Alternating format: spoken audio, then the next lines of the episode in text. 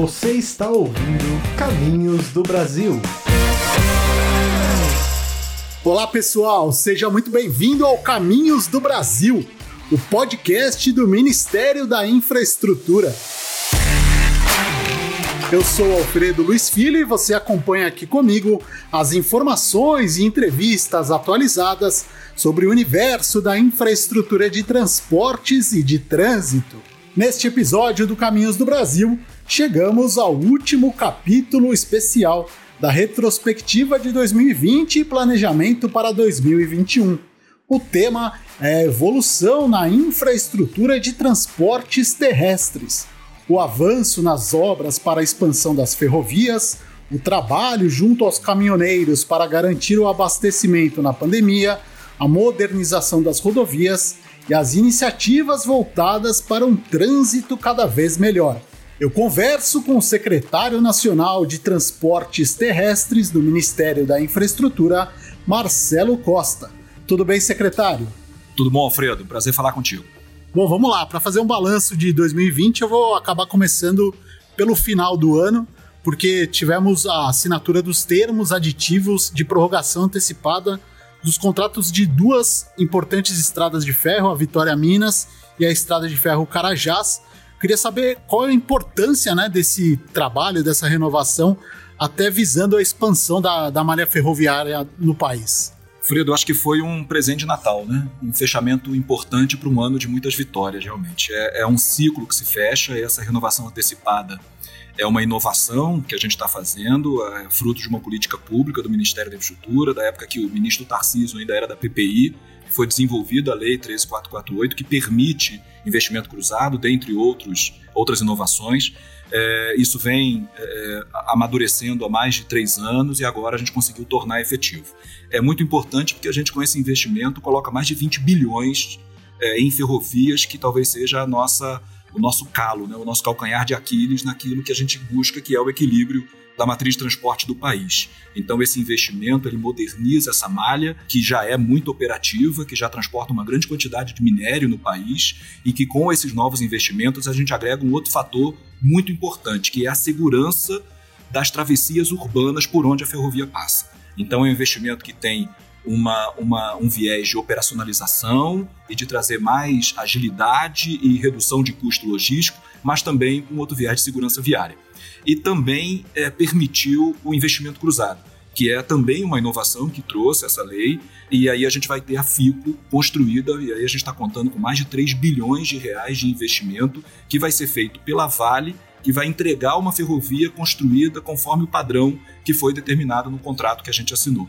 Então é uma maneira que a gente tem de usar o que seria uma outorga e iria para o co cofre, né, para o caixa único do Tesouro Nacional, para investir no setor de, de, de, infraestrutura do país, sabendo que cada real que a gente investe em infraestrutura, esse real ele se transforma por mais três reais, trazendo benefícios para o país e para toda a cadeia produtiva. E é legal até destacar um pouquinho essa FICO, que é, para quem não sabe, é no Centro-Oeste, integração Centro-Oeste, e ela vai acabar se, se interligando com a Norte-Sul e vai até ajudar todo esse o Centro-Oeste mesmo, até para o escoamento de grãos, né? É, quando a gente fala de equilíbrio da matriz de transporte, aí com investimento muito pesado em ferrovias, a gente tem que entender que o sistema de ferrovias ele, ele é complexo e ele tem que englobar a origem e o destino das cargas. Nós temos uma, um país de tradição agrícola, com, uma, um potencial industrial muito forte, com um potencial mineral muito forte, onde as origens da nossa carga, que é o interior do Brasil, está muito longe, está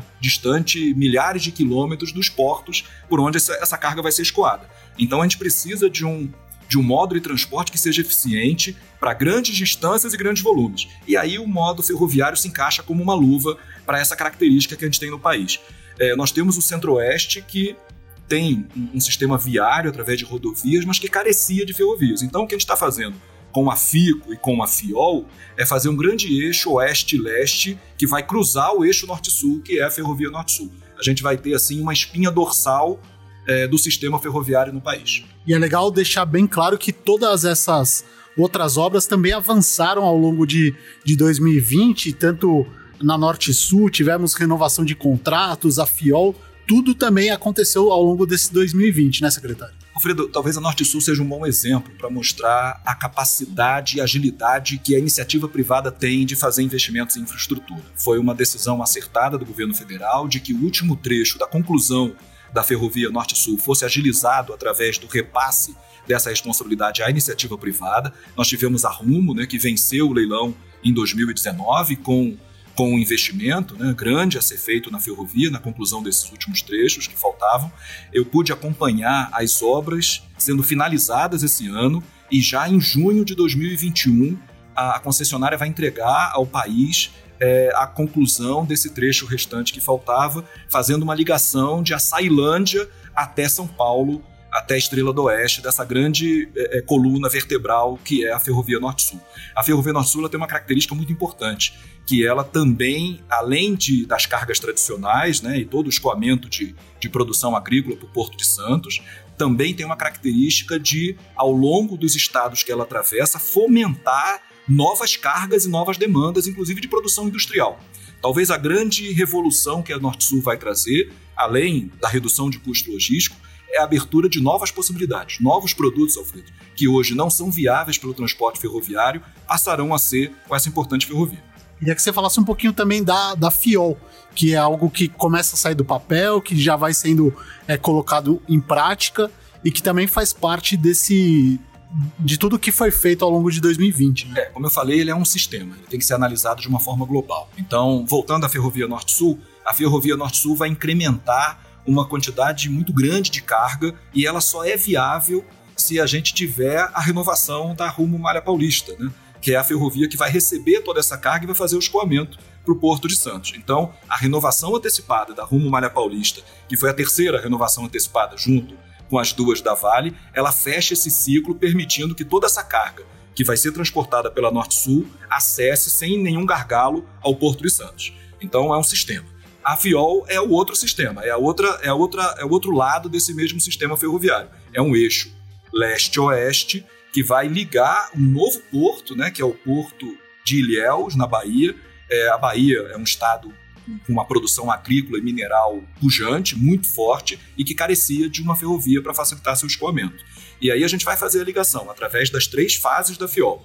A gente vai, ano que vem, já licitar, já fazer o leilão da primeira fase da FIOL, que foi também é, uma vitória muito importante em parceria com o Tribunal de Contas da União, que liberou o leilão, e a gente vai fazer em abril do ano que vem, uma vitória, um marco para aquela região, para a região nordeste do país, porque é investimento na veia é otimização e geração de emprego e renda onde o Brasil mais carece, que é o Nordeste, o Norte e o Nordeste do país. Então, esse grande eixo que vai ser feito através da FIOL vai se unir, né, unir o Porto de Ilhéus até a Norte-Sul e dali, através da FICO, até o Mato Grosso. Então, a gente vai ter dois, dois grandes vetores de escoamento, dando o que a gente sempre sonhou no setor de transporte do país, que é a competição entre modos de transporte, e aí a rodovia e a ferrovia vão competir, cada uma dentro da sua característica, e dentro do modo de transporte ferroviário, a carga ela vai poder ter diferentes destinos através de diferentes operadoras. E essa competição vai trazer a eficiência que a gente precisa para o setor do país. Já mudando um pouco para o transporte rodoviário, já que a SNTT cuida de todo, né, que envolve essa, essa parte de transporte terrestre, foi um setor que acabou sendo impactado pela pandemia, porque, claro, depende muito das pessoas, as pessoas deixaram de transitar pelas rodovias, mas por outro lado, o Ministério viabilizou é, diversas iniciativas, até de apoio aos caminhoneiros, para garantir né, a distribuição, a logística e, e, levar alimento, manter todo o país abastecido durante a pandemia. Eu queria que você falasse um pouquinho de toda essa articulação e de tudo que foi feito ao longo desse, desse processo e desse ano tão complicado diferente do que aconteceu nas ferrovias, que pouco sentiram a pandemia mundial na, na perda de carga, a, o setor rodoviário foi o setor mais impactado junto com o aéreo. Né? É, a gente teve reduções da ordem de 50% do volume de carga transportada no país, o que é muito significativo, impacta a nossa balança comercial e, e toda a produção e o deslocamento de, de riquezas dentro do país. É, desde o início, a gente entendeu que o pior cenário para a pandemia era a pandemia é, é, é, somada a um desabastecimento interno. Quer dizer, não, não há que se falar em isolamento social, nas pessoas terem tranquilidade para ficar dentro das suas casas se elas tiverem que buscar comida onde ela tiver, e aí causa aglomeração, causa desespero e um pânico desnecessário. É, a gente teve uma articulação muito forte com todo o setor, toda a cadeia produtiva do transporte rodoviário. A gente teve uma, uma parceria muito forte com os secretários estaduais de transporte. Nós criamos o Concetran, onde cada um dos estados era representado. Então, todas as ações do governo federal foram articuladas com os secretários de estado de cada um dos estados e com a Associação de Municípios do país, a Confederação Nacional de Municípios. Então, isso permitiu, acho que todos lembram, que no início é, da pandemia, até por, por desconhecimento e por um, um, início de pânico, várias prefeituras e até alguns governos de estado fizeram uma série de restrições ao deslocamento de pessoas e cargas, lógico que com uma intenção muito louvável de proteger a vida das pessoas, mas que causavam reflexos é, que não tinham sido projetados inicialmente não eram desejados na logística de abastecimento interno do país. E a gente pôde agir com muita parceria dos, dos estados e dos municípios para esclarecer isso e, e, minimizar ao máximo esse tipo de impacto desnecessário.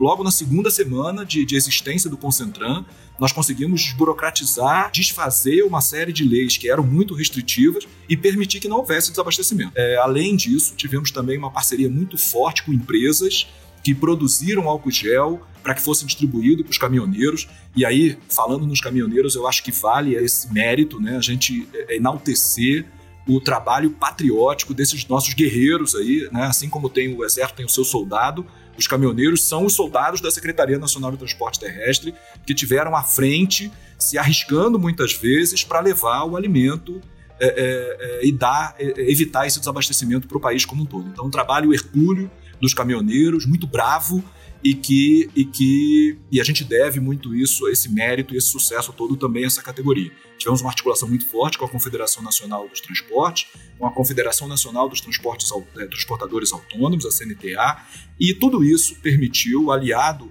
ao SESC Senat, que nos apoiou com mais de 230 pontos de atendimento aos caminhoneiros, de orientação, de tratamento médico, de higienização das cabines. Nós tivemos também uma parceria com o Ministério da Saúde que permitiu que os caminhoneiros e os portuários fossem vacinados contra H1N1, é, porque muita gente tinha dúvidas dos sintomas, né, porque são muito próximos. Então, um caminhoneiro que tinha uma gripe, ele achava, logicamente, que era a, a Covid, aí parava de trabalhar. É, então, eles foram vacinados, vacinamos mais de 100 mil caminhoneiros e portuários no país. E eu acho que tudo isso é, culminou no sucesso que a gente teve, mesmo com com toda a dificuldade, com a questão social, com toda a tristeza das mortes, eu acho que o, o, Brasil sai mais fortalecido, o setor de transporte terrestre sai mais forte do que entrou, mais unido, mais coeso e prontos para o próximo ano, que é o desenvolvimento do país. A secretaria também trabalhou com diversas políticas públicas, eu vou colocar dessa maneira. Uma delas eu só vou citar, que é o Inova BR, que prevê a modernização das principais rodovias federais, seja concedida ou até administrada pelo, pelo DENIT. Eu queria que o senhor falasse um pouquinho dessas políticas desenvolvidas e até já entrando um pouquinho no Inova BR, que é essa modernização que muita gente acaba comentando sobre isso e acredito que contato com os caminhoneiros deve ser a classe que mais comenta sobre isso, né, secretário? A gente aproveitou o ano é, enquanto é, minimizava os impactos da pandemia, é, enquanto entregava obras, né? A gente entregou 86 obras até, até, semana passada, então a gente não parou com as entregas de obras. É, fruto muito disso, a gente conseguiu reduzir o custo do frete no país. Então, por um lado, a gente não parou de trabalhar uhum. e, por outro lado, a gente olhou para dentro né, aproveitou o ano para refletir sobre quais as políticas públicas eram maior, mais necessárias e, e tinham, e, e teriam uma percepção maior pela sociedade do trabalho que a gente está desenvolvendo. Dentre elas, eu posso destacar o Inova BR. É, a gente tem uma série de rodovias concedidas no país, que já, são, já estão concedidas há 10, 15 anos, e por outro lado, a gente tem uma nova carteira de projetos, de novas concessões, onde a gente está trazendo, Alfredo, tudo que tem de melhor no mundo de inovação de tecnologia é, de inovação regulatória para esses novos contratos. E parecia um contrassenso a gente ter uma carteira de projetos novos, moderno, e uma carteira de projetos antigos que teria que esperar o fim da concessão para incorporar todos esses benefícios. Então, nós ouvimos a sociedade, ouvimos o setor produtivo, ouvimos os caminhoneiros, tivemos um trabalho grande com a ouvidoria, né, do, Fala, do Fala Caminhoneiro, do, do Fala Cidadão, é, e dentro desse todo esse pedido que nos foi feito através dessa ouvidoria, desse, desse desse atendimento a esses anseios da população, a gente traduziu isso no Inova BR. O que é o Inova BR? É uma política que traz para esses contratos existentes toda a, toda a modernidade regulatória e tecnológica que a gente está colocando nos contratos novos. Na prática, a gente vai ter mais investimento nas rodovias concedidas, cada caso é um caso, logicamente que nós temos, temos que ver qual é o contrato que permite esse novo investimento, que garanta mais fluidez, mas principalmente, e essa é esse é o principal mote que, no, que nos impulsionou para essa política, é a questão da segurança viária. Nós tivemos um fechamento de uma década de trânsito e o início né, da, da, preocupação do mundo inteiro, através da ONU, do trânsito das mortes no trânsito. Nós tivemos avanços importantes, temos o início em 2021 de uma nova década de segurança viária e são inovações, como a gente está fazendo, de segurança viária dentro da política pública do Nova BR, que a gente vai trazer essas modernidades, investindo em sinalização viária, atendendo a pontos críticos das concessões existentes. Então, é uma política que, que, que traz mais fluidez, que traz ganhos competitivos para o país no transporte de carga, de pessoas, mas também traz segurança viária, também salva vidas. E é uma das políticas, né? nós temos outras políticas. É, nós desenvolvemos também o Plano Setorial de Transporte Terrestre, que é um plano tático. A gente tinha o plano no transporte terrestre, o Plano Nacional de Transporte, né, o PNL, o de Logística, que é um plano nível estratégico, e a carteira de obras e empreendimentos. Faltava traduzir essas políticas, colocar a segurança viária, colocar preocupações com sustentabilidade dos nossos projetos, das nossas rodovias, das nossas ferrovias, como uma política pública. E a maneira de fazer isso é criar um plano setorial, um plano tático para passar essas determinações para os contratos do DENIT e para as concessões da NTT. Então é a maneira que a gente teve de traduzir toda essa política é, e passar como orientação, como diretriz para as vinculadas. É, um outro plano também que me orgulha bastante, que a gente começou esse ano e vai desenvolver ao longo de 2021, é, é o transporte ferroviário de passageiros. Nós temos um país onde o transporte ferroviário de passageiros, ele no último século, ele só diminuiu a sua importância, o que é um contrassenso, e a gente com muita coragem, com muita com uma orientação muito forte do ministro Tarcísio e do próprio presidente da República, que é dar alternativas para o deslocamento seguro da nossa população. E o transporte ferroviário, ele, ele cabe dentro desses aspectos de segurança e, e velocidade né, né nessa, nesse deslocamento. É lógico que a competência do Ministério da Infraestrutura ela não é de metrô, ela é, é transporte entre estados, né, interestadual, é, mas a gente tem alguns projetos importantes que a gente está visualizando e a gente está trazendo para dentro da discussão é, com a indústria, com as concessionárias de ferrovia, a possibilidade de fomentar e de induzir a viabilidade do transporte ferroviário de passageiros, com aspectos importantes e resultados relevantes para o próprio turismo no país, que é um outro, uma outra preocupação que a gente tem nessa parceria do Ministério da Infraestrutura com o Ministério do Turismo. Então, assim, são políticas públicas que, que foram gestadas ao longo do, do ano de 2020 e que em 2021 a gente vai entregar para a sociedade. A gente espera que, com isso, a gente estabeleça pilares é, para uma transformação do setor de transporte do país. Vou falar um pouquinho de Denatran. Para quem não sabe, a Secretaria Nacional de Transportes Terrestres também abrange o Denatran. E 2020, uma série de iniciativas para simplificação, desburocratização. Queria que você falasse um pouquinho das principais. É, teve, tem sempre um trabalho feito de transformação digital que é muito importante ao longo do, dos últimos tempos, né, secretário? Também faz parte da secretaria, como você falou, o Denatran. A gente tem um carinho muito grande pelo Denatran e, e muito feliz da oportunidade que a gente tem de ter o Denatran dentro da nossa pasta. É uma oportunidade que a gente tem de revolucionar também o setor de trânsito, de mobilidade urbana também, né, que envolve o trânsito no país. A gente tem é, desenvolvido, fortalecido o Denatran, é, dado autonomia para que o Denatran tenha decisões técnicas né, que, que, que, a política seja construída em cima de decisões técnicas. É um assunto que é muito caro ao governo federal, é porque toca a vida das pessoas né, no dia a dia. Talvez a nossa principal porteira de entrada do cidadão do Ministério da Infraestrutura não seja nem através das concessões ou através das nossas rodovias, seja a partir da carteira digital de trânsito, do acesso que ele tem a, a, ao pagamento de multas e todo a importância que tem o trânsito dentro da vida do cidadão brasileiro. Então, essa percepção do cidadão nos motivou a revolucionar o Denatran, trazendo desburocratização e transformação digital.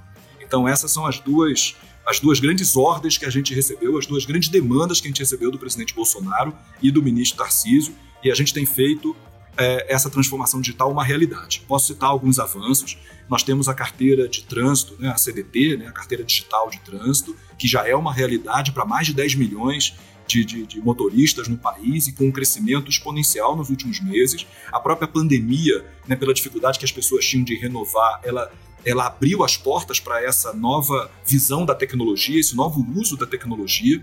Hoje a carteira digital de trânsito ela é muito mais do que um documento que a gente digitalizou. Ela é um, ela é um portal de informações para o cidadão.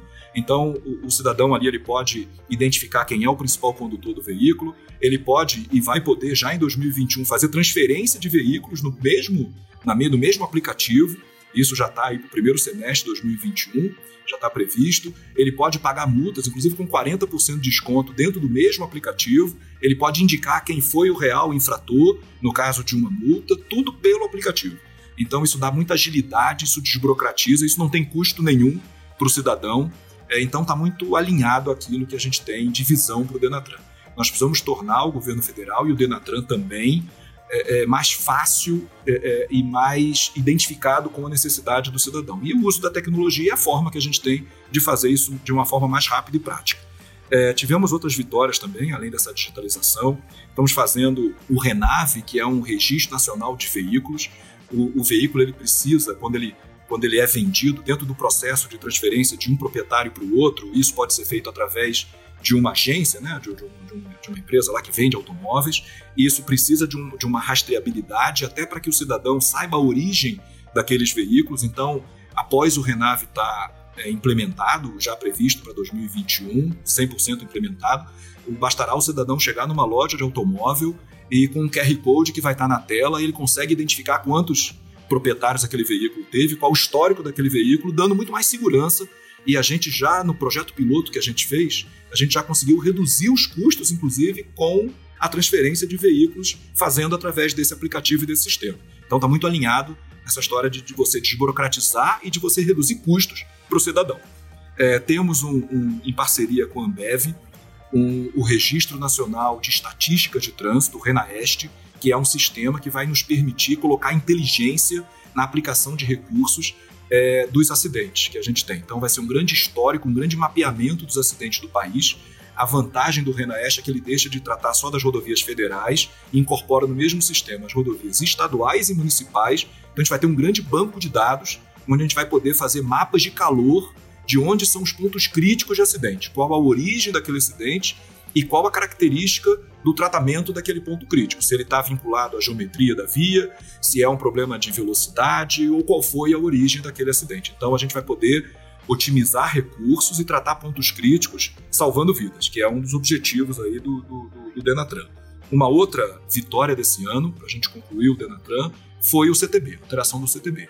É, foi a primeira vez, desde que o CTB foi publicado, né, o Código de Trânsito Brasileiro, que houve uma alteração significativa do CTB. Foi um projeto que iniciou uma proposta do próprio presidente Bolsonaro e que foi é, recebido e, e, amplamente discutido com a sociedade através da aprovação do Congresso.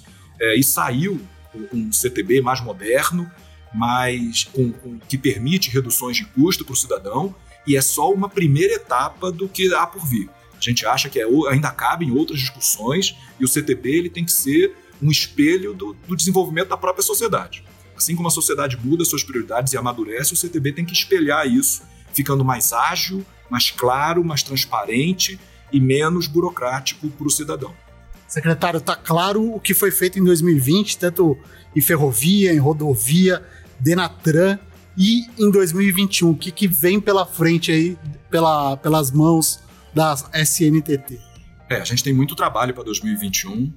É, a gente tem uma, na nossa carteira, de nosso pipeline de projetos de concessão, a gente tem a previsão de duas ferrovias, né, que é a Ferrogrão e a FIOL, como eu falei, a FIOL já prevista para abril. A gente tem mais uma renovação antecipada de contrato, que é da malha da MRS, que pega Rio de Janeiro, Minas Gerais, com é, é, investimentos também muito pesados na MRS, principalmente no tratamento de conflitos urbanos né, nas cidades por onde passa a ferrovia. A gente tem a concessão de 11 rodovias previstas para o ano que vem. BR-153, BR-163, né, Mato Grosso Pará, BR-381, 262, a Dutra né, e, a, e a 101, a seis lotes de rodovia do Paraná, quer dizer, todas as principais rodovias do Paraná vão ser concedidas é, no ano que vem, e também a CRT, né, que é a 116493 no Rio de Janeiro e Minas. Então a gente tem vários leilões já é, organizados, boa parte desses leilões já aprovados, inclusive pelo próprio Tribunal de Contas da União. Então, é uma questão de tempo para a gente abrir esses leilões. E esses leilões vão trazer mais de 137 bilhões em investimentos no setor de transporte no país. Só para a gente ter uma ordem de grandeza. É, o orçamento do Ministério é por volta de 6, 7 bilhões no ano. A gente está falando que o ano que vem a gente vai colocar para dentro em investimentos no sistema de transporte 137 bilhões. Então a gente está fazendo aí, adiantando algumas décadas de investimento, já a partir do ano que vem, viabilizando isso através da renovação antecipada de ferrovia e das novas concessões que a gente está fazendo. Além das outorgas, né, que a gente também vai colocar é, no OGU, né, no orçamento da União, mais de 3 bilhões em outorgas com essas concessões. Então a gente tem um ano de 2021 recheado de entregas e com uma perspectiva muito positiva para o setor de transporte terrestre no país. Aí, eu conversei com Marcelo Costa, secretário nacional de Transportes Terrestres do Ministério da Infraestrutura. Muito obrigado mais uma vez pela sua presença, sua participação aqui no nosso podcast, secretário. Muito obrigado pela oportunidade. A gente tem sempre que aproveitar essa oportunidade para prestar conta para a sociedade. Né? Nós somos gestores públicos, a gente precisa prestar contas do que a gente faz. Então, obrigado pela oportunidade e não se esqueçam de ter muita responsabilidade no trânsito, né, é, é, como motoristas e como pedestres, porque a gente quer, a gente conta com a parceria do, do indivíduo, do cidadão, nessa nossa responsabilidade de reduzir drasticamente o número de mortes no país. É, é uma vitória que a gente quer entregar, é, é, um, é um legado que a gente quer entregar para o próximo governo do país, uma redução significativa do número de mortes. Termina aqui o podcast Caminhos do Brasil, do Ministério da Infraestrutura, sempre com entrevistas e assuntos relacionados ao universo da infraestrutura de transportes e de trânsito no país. Até a próxima!